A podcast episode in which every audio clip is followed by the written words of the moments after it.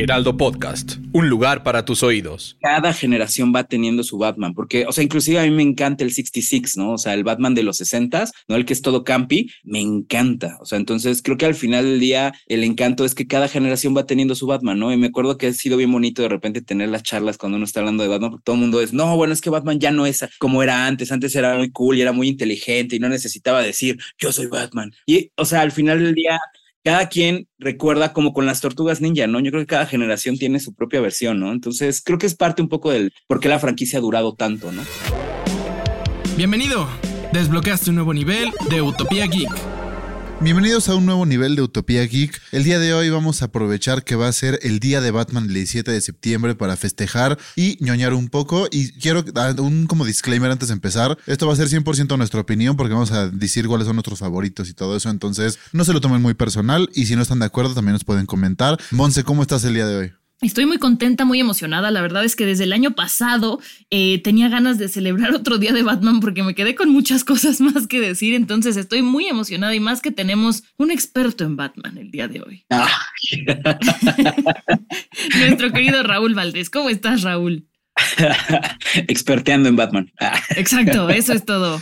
bueno, no pero si, no tendrías un bandita abajo que, diría Raúl Valdés, experto en Batman. Entonces. Gracias. y si se preguntan por qué, bueno, pues es porque el 17 de septiembre es el día de Batman, entonces teníamos que celebrar como se debe. Exacto. Sí, aparte es padrísimo porque creo que algo que ha sido bastante interesante de unos años para acá, previos a la pandemia, es que se empezaba a hacer un espectáculo grande por todas partes, ¿no? O sea, recordemos que inclusive en Reforma llegamos a tener una batiseñal y, o sea, fue súper eh, como conmemorativo, ¿no? Inclusive a mí me tocó todavía el año pasado en un evento, este, por la como fue el, Batman Day también igual que pusieran una batiseñal ahí en el Palacio Nacional de Saltillo, entonces estuvo muy bonito. Entonces es muy interesante cómo, cómo que poco a poco se va volviendo una celebración y un pretexto para, para celebrar. Aquella vez que fue lo de Reforma, pues me acuerdo que cerraron la calle y todo el mundo iba disfrazado de Batman y todo el mundo fue a verla, que digo, hay que reconocer que la, la, la batiseñal no se puede poner en el cielo, sino se tiene que poner en un edificio y todo el mundo como, ah.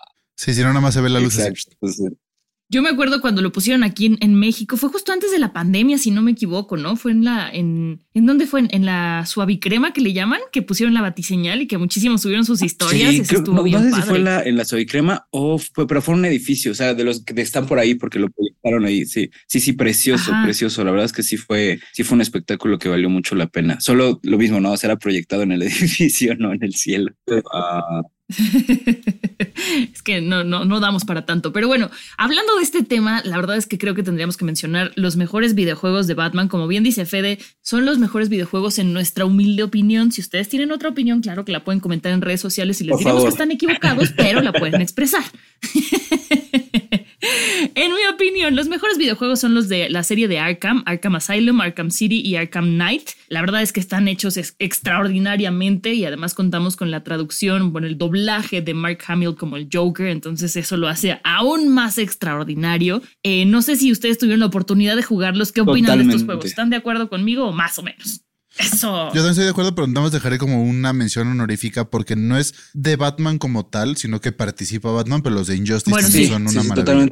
Ah, los de Injustice, los de Injustice también son buenos. Pero en estos de, de la serie de Arkham, en mi opinión, eh, a mí el que más me gusta es el Arkham Asylum, porque por todo lo que tenemos que ver con el Joker, ¿no? Aquí para los que no lo han jugado, obviamente no voy a, dar spoilers, pero aquí el juego comienza cuando eh, Batman este, ya capturó al Joker, lo, acompaña al, al asilio de, de Arkham y pues es tan fácil y el Joker se deja llevar tan fácil que Batman empieza a dudar sobre lo que está pasando ahí y es muy divertido. Bueno, a ver, divertido no sé si sería la palabra, o sea, sí te la pasas muy bien, pero más bien es muy interesante cómo te empiezan a meter cosas en la cabeza y tú como jugador acabas también de repente dudando un poco de lo que estás haciendo. No sé, es un videojuego que a mí me, volvió loca. Me encanta eh, justamente Arkham Knight, me rompió mucho la cabeza porque además creo que te llevan por primera vez a lo que es la experiencia real y eso es algo muy interesante de lo que es ser Batman, ¿no? De lo que sería ser Batman, porque eh, creo que con lo, entre los gadgets, entre todo el ambiente que le ponen, el hecho de que lo vayas viviendo como en primera persona, con todos esos manejos de luces y, o sea, te ponen una, un Gotham City que la verdad siento que, que de verdad llevan el, el, espíritu de lo que son los cómics de una manera, eh, pero brutal y junto con las películas películas. Y aparte, por ejemplo, se hace impresionante el, el buen manejo de cosas como la capa, como de los gadgets, como de investigar. O sea, realmente es como lo más cercano a una experiencia a ser Batman en todo sentido. Y los diseños de los villanos son absurdamente increíbles. O sea, de verdad que cada uno de los rediseños que hicieron de los personajes, creo que el, el Joker, curiosamente, es el que menos me gusta, pero es, o sea, es el que menos me gusta de los que me, o sea, de que, de que de por sí me encanta, ¿no? O sea, todos los diseños se me hacen fabulosos. Aparte, tiene un montón de Easter eggs, tiene un montón de detalles, tiene, o sea, la verdad, y creo que además para los que somos como muy fans, como que lleva eh, cierta eh, como consideración con respecto a cómo van los cómics, ¿no? De repente hacen mención también de Jason Todd, hacen mención de, de, Nightfall, de repente tienes menciones de esto de del espíritu de terremoto, por de cataclismo, ¿no? De estas ciudades, de estas cuestiones de la de, de, todas estas eh, grandes series que ha tenido, que ha tenido Batman, ¿no? Entonces es, es, impresionante, ¿no? Y creo que los personajes no pueden estar mejor casteados, no pueden estar mejor gráficamente hechos, o sea,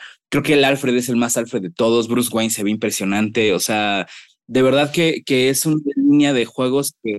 La dirección del doblaje también no, es buena. Creo que, creo que el, el, el, es una línea de juegos de verdad magnífica, ¿no? Sí, creo que es un gran ejemplo de cómo últimamente los juegos no solamente el, bueno, tienes que llegar de punto A a punto B, lo logras, felicidades, ganaste, sino que lo llevan a un punto mucho más narrativo y súper bien logrado y trae una inversión atrás súper grande en donde de verdad te acaban engrandeciendo el universo de Batman en vez de solamente ser, bueno, me gusta Batman y voy a ir a jugar tantito para despejarme, sino que te acaba agrandeciendo el universo de Batman y eso lo disfrutas mucho, ¿no? Definitivamente. Y ahora, si nos vamos a las mejores películas y series, para ustedes, ¿cuáles son las mejores? Yo ya saben que para mí lo peor que le pudo haber pasado a Batman es Ben Affleck, es horrible. ¿Por qué? Lo detesto, pero para ustedes, ¿qué es lo mejor y lo peor?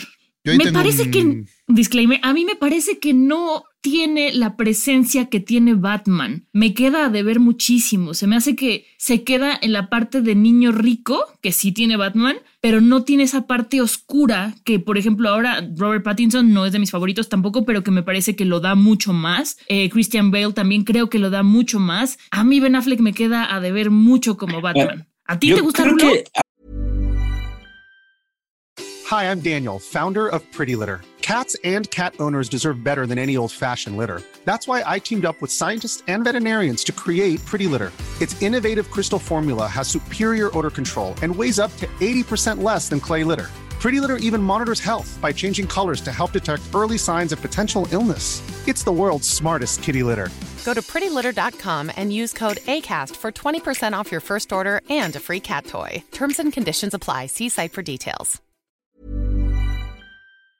Para mí el, mejor, el mejor, el mejor Batman así ever de todos es el del Timbers. O sea, creo que Bruce Timm es el que lo entendió de una manera increíble. Creo que es el único que entendió cómo era Batman y no solo lo entendió, sino lo hizo crecer. O sea, desde la serie animada hasta Justice League Unlimited, creo que hace que el personaje vaya teniendo una evolución fabulosa. O sea, a mi parecer, ese es el mejor Batman existente de todos, o sea, incluyendo hasta el de los cómics. O sea, e, ese me hace el mejor Batman. Ahí tengo un tema muy raro con el cine. Yo, inclusive con las películas de Nolan estaba un poco molesto porque aunque me parece muy agradable y me parece como muy importante a nivel cinematográfico lo que hizo Nolan con el género de los superhéroes, entiéndase, antes de Nolan realmente las películas de superhéroes todavía eran vistas, o sea, gracias a él tenemos películas como el Joker, tenemos series como eh, The Boys, o sea, e, e, eso se lo debemos a Nolan. Entonces su importancia cinematográfica no se le quita y ese valor lo tiene.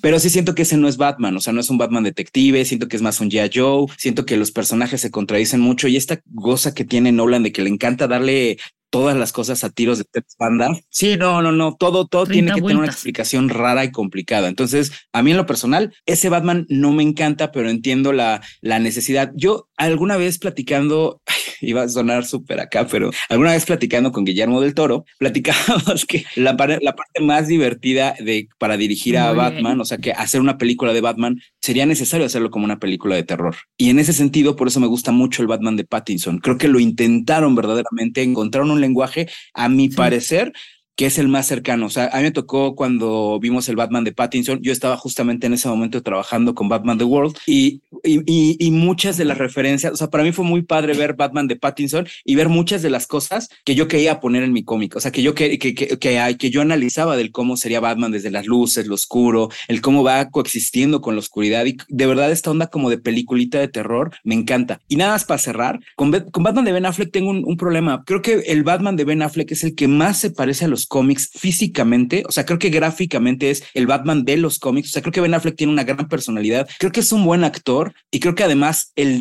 el, el uniforme lo llena muy bien, o sea, es el Batman que más, más cercano a los cómics es. Lo único que creo es que desafortunadamente ahí el culpable en todo sentido es Snyder, porque creo que, y digo, perdón, ya sé que muchos fans me van a odiar, pero sí creo que, que Snyder eh, arruinó completamente, no entendió el concepto ni de Superman ni de Batman, porque empezando Batman nunca mataría. Entonces, siento que el problema es que tiene muchas deficiencias a nivel guion ese Batman, por lo que hace que Ben Affleck, por más que se la esté remando y Henry Cavill se le estén remando y los dos se ven increíbles, y mira que tienen uno de los mejores batimóviles esa película de todos.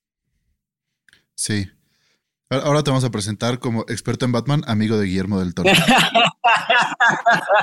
Exactamente. sí pero, es algo imagínense para que una mencionar. película de Batman la dirija Guillermo del Toro. Esperemos que algún día se logre. Pero lo, lo que iba a decir del, del, Batman de Ben Affleck justo era algo parecido. Que el, o sea, el problema más que de Ben Affleck es de la historia también. Es un Batman al que no le dieron tanto tiempo de presentación, sino que de repente fue como, bueno, ya conocen la historia, este es Batman. O sea, sí, pero conozco la historia de Batman en general. No conozco la historia de ese Batman en específico. A él qué le ha pasado, qué lo ha llevado a sus decisiones. Digo, Pero- al final del día también Snyder no, o sea, justo como dijo Raúl, pues Snyder no lo llevó al mejor lugar, pero no creo que sea tanto problema de Ben Affleck tampoco. Pero por ejemplo, con Pattinson tampoco nos dieron como toda la historia y todo el background y todo, todo. Y Pattinson sí lo hace mejor que, que Ben Affleck. Pero es un semi-year one el de Batman. Ah, sí, de hecho, el encanto que tiene es como más bien que es un year two. O sea, básicamente funciona. O sea, él lleva literalmente dos años siendo Batman. Creo que además, algo que también, y eso eh, tu- tuvo en, en ventaja eh, Pattinson por sobre todos los Batmans, es que ya ha habido tantas películas de Batman que hasta cierto punto converge muy bien dentro del universo, inclusive hasta de las de Nolan. Al- eh, eh, esa es una ventaja que no tuvo Affleck, porque Affleck venía de esta versión de Dark Knight Returns, del Batman viejo, que además es todo ácido. Y además, o sea, empezando por eso, o sea, nunca entiendes, o sea, si te metes en la cabeza, y es una conversación súper que tendríamos que tener algún día, si te metes en la cabeza de Snyder, tiene sentido que Batman quiera matar a Superman, pero en la realidad para nosotros y lo que nos refleja fue como, ¿por qué? O sea... Sabemos que Batman no es de hablar y sabemos que Batman es de planes, pero ¿bajo qué premisa Batman decidiría matar a alguien antes de controlarlo, de dominarlo o de usarlo como un arma? Entonces, ya desde ahí ya la premisa se rompe mucho. Ahora, bueno, vamos a lo mismo. Creo que se vale a la gente que le gusta, creo que se vale, o sea, todos estos fans de Snyder los entiendo también porque gráficamente y visualmente, o sea, la de una de las mejores secuencias de peleas de Batman es la que está grabada justamente Es por. Snyder cuando Ujú. está en la, en la salvando a Marta, ¿no? Entonces, o sea, siendo honestos, tiene cosas que son increíbles. O sea, los, los mejores shots cercanos a un cómic que además se ven impresionantes son los de Snyder. O sea, ahí sí, o sea, y mira que, que creo que el de Pattinson convive muy bien, pero por ejemplo con Pattinson me pasó al revés, me gustó mucho el plot, me gustó mucho eh, la, la, la historia, me encanta el, el, el personaje, pero siento que la cinematografía no es tan buena, o sea, siento que pasa un poco como con Joker, o sea, siento que está muy sobrevalorada la, la, el lenguaje cinematográfico, repiten muchas veces la misma canción, eh, recurren mucho al mismo, a los mismos elementos, siento que la historia también llega un momento donde se te vuelve larga y pesada, entonces, o sea, a lo que voy es eso, o sea, siento que es como difícil encontrar, siento que hay una mezcla muy bonita de Batmans, pero sí hay muchos elementos con los que puedes jugar. Sí, es una película que acaba como seis veces, ¿no? Ajá, exacto, empezando por ahí. Yo voy a decir algo súper superficial de la del Batman de Robert Pattinson, pero que a mí me pareció que me gustó mucho y es que su estructura maxilofacial, o sea, como tiene la quijada con la máscara de Batman, me convence muchísimo, se lo compro sin que hable. El problema es que él es pues más, más delgado y todo y ahí entonces sí me convencía más Ben Affleck o Christian Bale, pero verlo con la máscara, la cara, a mí es, eso es lo que me gusta de su Batman, que sí, sí se la creo y que la voz no me parece tan impuesta como la de Christian Bale, ¿no? Que de repente decíamos, pero ¿por qué habla así? Siento que Pattinson lo hace un poco mejor. A, mí lo que me gustó del de Pattinson es justo lo que comentábamos cuando salió la película, que es un Batman que sí investiga como investigarían los cómics, no es tanto como, o sea, porque veníamos sin contar al de Affleck, veníamos justo del de Nolan, en donde decía, necesito encontrar al Joker, y entonces iba con Lucius Fox y le decía, bueno, aquí tienes un sonar y estás investigando toda la ciudad, está en la calle, en la esquina de las 5 y las 7.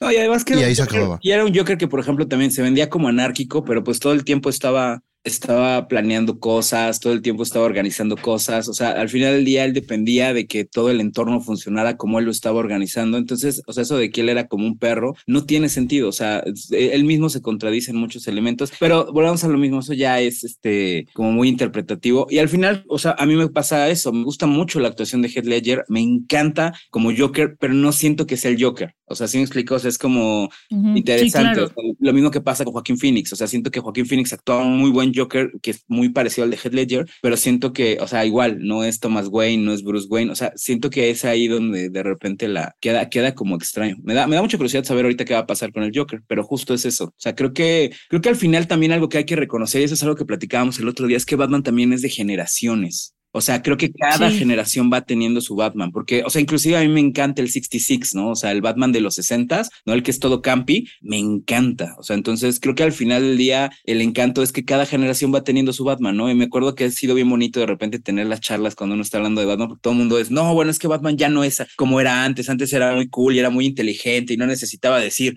yo soy Batman. Y, o sea, al final del día, cada quien recuerda como con las tortugas ninja, ¿no? Yo creo que cada generación tiene su propia versión, ¿no? Entonces creo que es parte un poco del por qué la franquicia ha durado tanto, ¿no? Se reinventa bastante bien, ¿no?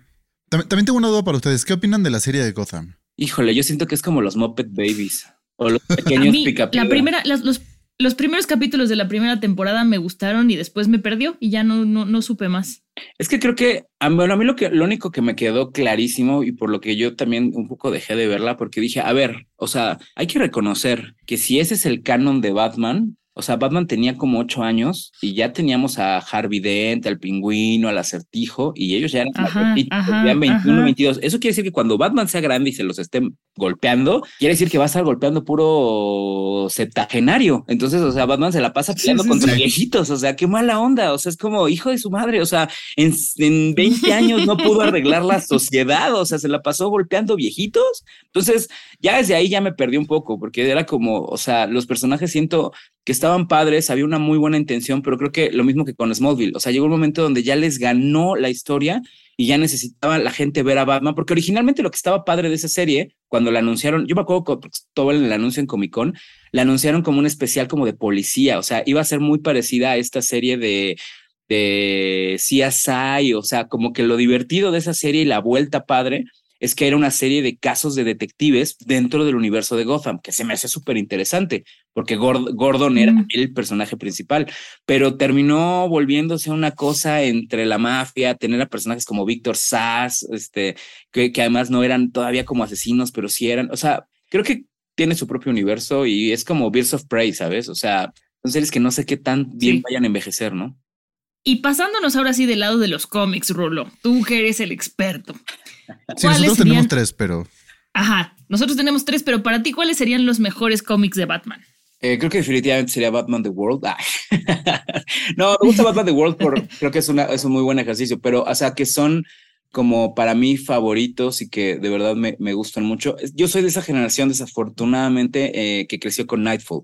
Entonces, para mí Nightfall es así como un, un, clásico. También eh, Batman Depredador, ya lo había mencionado, así que voy a cambiarlo en esta ocasión, pero, eh, pero Batman Depredador es una, así un obligado de cualquier fan de Batman en la vida. O sea, se me hace uno de los mejores cómics ever de la vida. O sea, es un gran cómic. Pero en este caso creo que podría eh, mencionar que me gusta mucho el el Batman de Veneno. Creo que es un Batman muy interesante. Veneno se me hace, Venom se me hace una, una historia increíble. Se me hace que es una historia que además eh, como que cruza muchos lugares. Y ahí eh, varias historias chiquitas ahí que podría mencionar de Batman que se me hacen como muy, muy interesantes. No sé, hay unas que, que eran eh, de la época de después de Nightfall, que fue cuando Batman tenía el Shadow of the Bat. Tenían como unas historias muy bonitas, muy chiquitas, que eran como bastante interesantes. Y bueno, La Espada de Israel creo que es mi otro cómic de Batman favorito, así en cuanto a dibujo y en cuanto a en cuanto a arte, ¿no? Digo, obviamente no quiero mencionar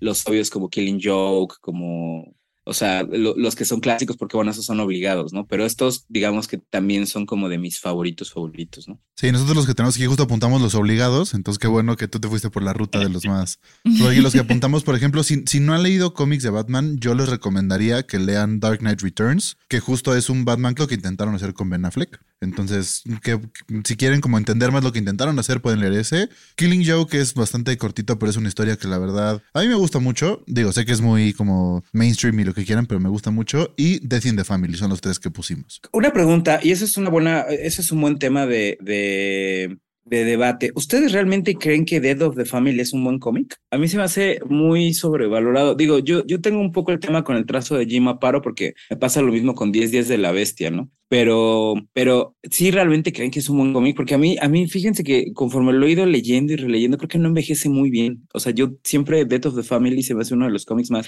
Me gusta más cuando sale Red Hood. Ese, ese, ese es otro cómic que también recomendaría muchísimo, ¿no? El, el, el, regreso de Red Hood, creo que es una, una, una, historia increíble. White Knight también es un gran cómic y casi lo olvidamos en este, en este, en este comentario. Creo que White Knight es un gran, una gran, gran historia.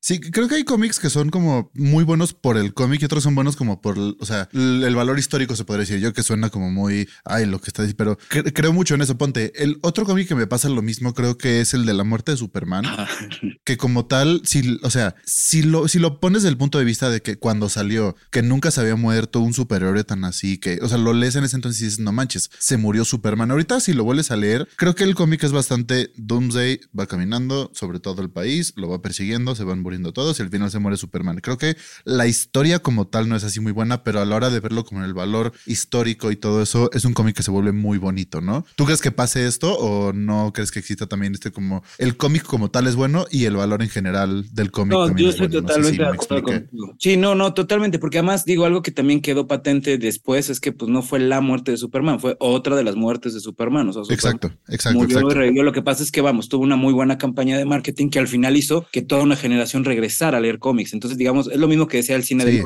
O sea, creo que el valor histórico ahí está, ¿no? Y la ejecución, además, en el caso de las pelis de Nolan, de Nolan, son, eh, es, impecable. O sea, es un cineasta que tiene una capacidad increíble. Creo que lo mismo pasa aquí. O sea, es un buen cómic, creo que está bien llevado, creo que es una historia bonita, pero pues en realidad no fue tan, o sea, no sé si hoy en día lo contarían diferente, ¿no? De hecho, creo que la película, hasta hay dos películas animadas de la muerte de Superman, ¿no? Una que hicieron como con el estilo de Bruce Timm, que, híjole, dejó mucho que desear, y otra que fue eh, la muerte de Superman ya con la Justice League y todo esto como ya un poquito más, más en forma que creo que le hizo un poquito más de justicia. Creo que es una historia que se puede revisitar bastante interesante. Hay historias, por ejemplo, como Batman Depredador o La Espada de Israel, que siento que envejecen.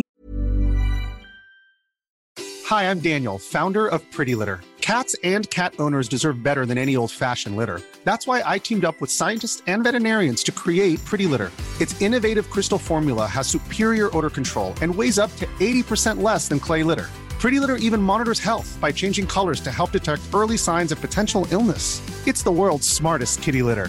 Go to prettylitter.com and use code ACAST for 20% off your first order and a free cat toy. Terms and conditions apply. See site for details.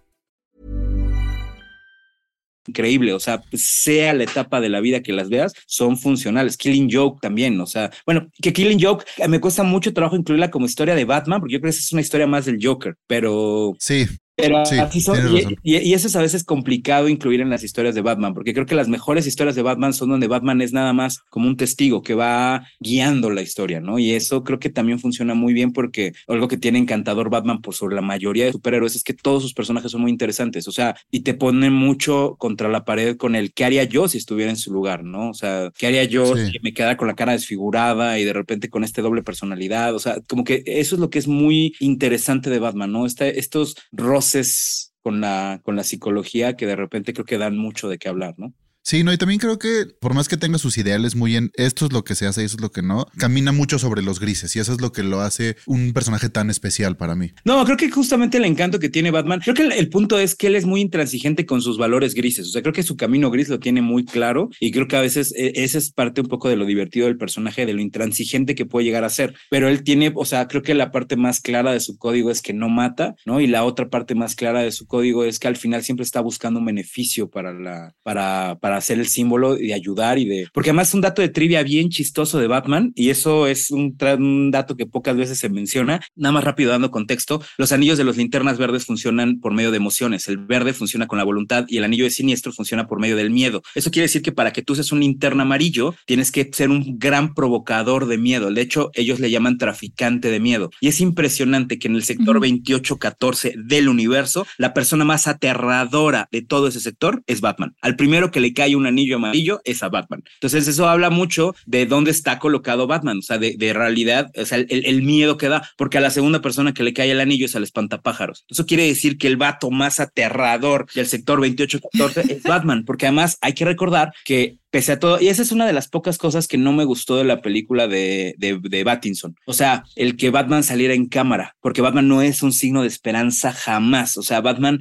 o sea, es un símbolo que da esperanza, pero no da esperanza de la manera correcta. O sea, lo da a partir de, de ok, podemos estar tranquilos porque los, los, los malos están súper aterrorizados en su casa. Entonces, ese es el único speech de la película nueva de Battinson que a mí no me terminó de cuajar muy bien. O sea, ya cuando lo vi, la vi la primera vez me encantó, pero ya después fue como un momento ese no es Superman, ¿no? Entonces, ese es un poco parte del, del, encanto que tiene este Batman, ¿no? Creo que volvemos a lo mismo con que es muy moldeable, pero esos, esos son creo que parte de los valores importantes, ¿no? Que, que, que definen mucho el personaje. Sí, y, y eso en, en, las, en las de Nolan sí lo usan un poco, en donde de repente dicen, no, pero güey, puede que esté Batman saliendo hoy, o, sea, o luego de que sale la batiseñal y dicen, no, pues ya, adiós al crimen, me voy a regresar a mi casita y buenas noches, como que en esa sí lo refuerzan de que Batman puede estar en la ciudad. Si está en donde estás tú, en tu área, en otra área, no sabes, está en tu ciudad, mejor no te arriesgas y no sales. O sea, eres Batman, metes miedo y los villanos no van a salir. Sí, sí, no, no, y creo que esa es parte un poquito del canon del personaje y creo que además es algo que se debería respetar. O sea, me gusta mucho el contexto de leyenda urbana, ¿no? Algo que funcionaba muy bien en Batman y sí. lo que decíamos de una película de terror. O sea, creo que es, es algo que, que, se debería de experimentar más y creo que funciona muy bien en la, en la, en la película de Battinson. Creo que lo hacen muy bien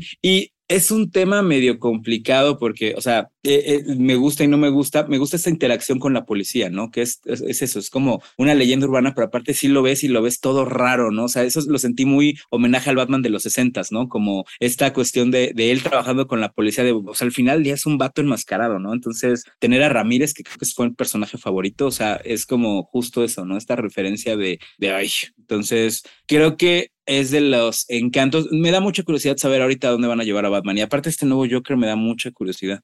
Sí, a mí también me da mucha curiosidad hacia dónde lo van a llevar y la verdad es que esto que están diciendo ustedes me hace muchísimo sentido porque yo nunca había analizado a Batman desde los cómics en las películas y creo que sí tienen razón, no ha habido un Batman que sea completamente fiel a lo que representan los cómics desde hace muchos años, ¿no? Eh, habría que ver qué es lo que planean ahora que regrese Ben Affleck, a ver si le doy otra oportunidad. Me estás convenciendo un poquito, Raúl, pero todavía no del todo, a ver si... No, no, no, no, ¿Sí? no que no te convenza, no, no, no, no, no, no, no, que no te convenza. No, es que es lo que te digo que, mira, lo que pasa... O sea, ya no lo voy a odiar tanto. No, no, es que era lo que comentábamos al principio y es que, o sea, eh, a veces es difícil, o sea, creo que no existen ni blancos ni negros, o sea, algo te puede gustar, pero no te tiene que gustar del todo, o sea, eh, yo por eso decía con las películas me pasa el reconocer el valor cinematográfico, pero no me encanta el Batman de Nolan, me encanta, el, me gustó mucho el Battinson, pero también tiene cositas que no me, que no me terminan de cuajar y lo mismo pasa con Affleck, o sea, yo creo que Affleck físicamente, gráficamente, a nivel eh, cinematográfico, es el mejor Batman de todos, es el Batman más cercano a los cómics, o sea, se ve impresionante cuando lo ves cayendo, lo ves cuando lo ves una, con una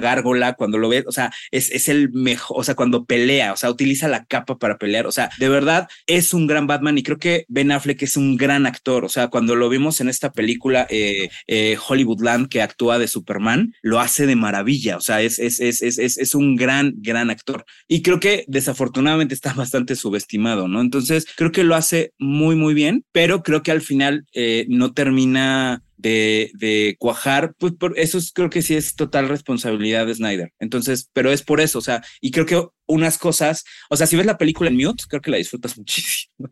Sí, pues bueno, tenemos que ir cerrando porque se nos está acabando el tiempo, pero tenemos un dato curioso sobre el episodio, este, o sea, sobre Batman, eh, que es que el nombre Bruce Wayne viene de dos héroes de la historia, Robert the Bruce, un héroe y rey de Escocia, y Matt Anthony Wayne de la Revolución de Estados Unidos, para que cuenten esta, este dato curioso en su fiesta del fin de semana. Y bueno, también otro dato curioso es, y ese es, creo que es bastante importante mencionarlo en un día como este, es que Batman no fue enteramente creado por Bob Kane. Que Batman fue en su mayoría creado y diseñado por Bill Finger. Y eso es importante porque al final Bob Kane, no, no sé si se puede hablar bien o mal de él, pero al final él acomodó todas las cosas para ser muy importante y quitarle, desafortunadamente en esa época era tan complicado tener mérito por haber creado cosas que no se le puede culpar, lo hizo bastante bien, pero al final sí creo que desaparecieron mucho de la historia desafortunadamente a Bill Finger y a Jerry Robinson, que creo que fueron personas que le aportaron un montón, un montón al personaje. Entonces, nada más es importante mencionar también eso, ¿no? Que al final, pues Bob Kane es un nombre y es a quien que estuvo bien, fue al que se le ocurrió empujar la idea de un hombre murciélago, pero su hombre murciélago a cómo terminó siendo el Batman que a todos nos gusta es una cosa totalmente diferente. ¿no? Sí, eso, eso tenerlo mucho en mente. Y también otra cosa que me quedó mucho de esta conversación es la parte que dice donde cada generación tiene su propio Batman. Entonces, recuerden que Batman al final consume lo que más puedas de Batman y quédate con lo que más te guste y no dejes que los demás influencien qué es lo que te gusta o qué es lo que no. Al final del día, tú ve lo que más te gusta, tú ve lo que más disfrutas y feliz día de Batman. Y muchísimas gracias por haber escuchado el episodio. Rulo, muchas gracias por haber venido y recuerden que pueden escuchar un episodio nuevo cada lunes en Spotify y Apple Podcast y que los viernes tenemos el bonus. Sigan el podcast, activen notificaciones para que sean los primeros en escucharlo, pónganle cinco estrellitas y recuerden que en las redes sociales de Facebook, Instagram y TikTok del Heraldo estamos como arroba Heraldo Podcast. A mí me encuentran como bajo sound a Monse como Monseciro89 y a ti Raúl para que te encuentren. Como Rulo-Valdés con doble S en cualquier red. Perfecto, muchísimas gracias por haber venido y nos escuchamos el siguiente episodio. Utopía Geek, producción de Ale Garcilaso y Monse Simó. El diseño de audio es de Federico Baños.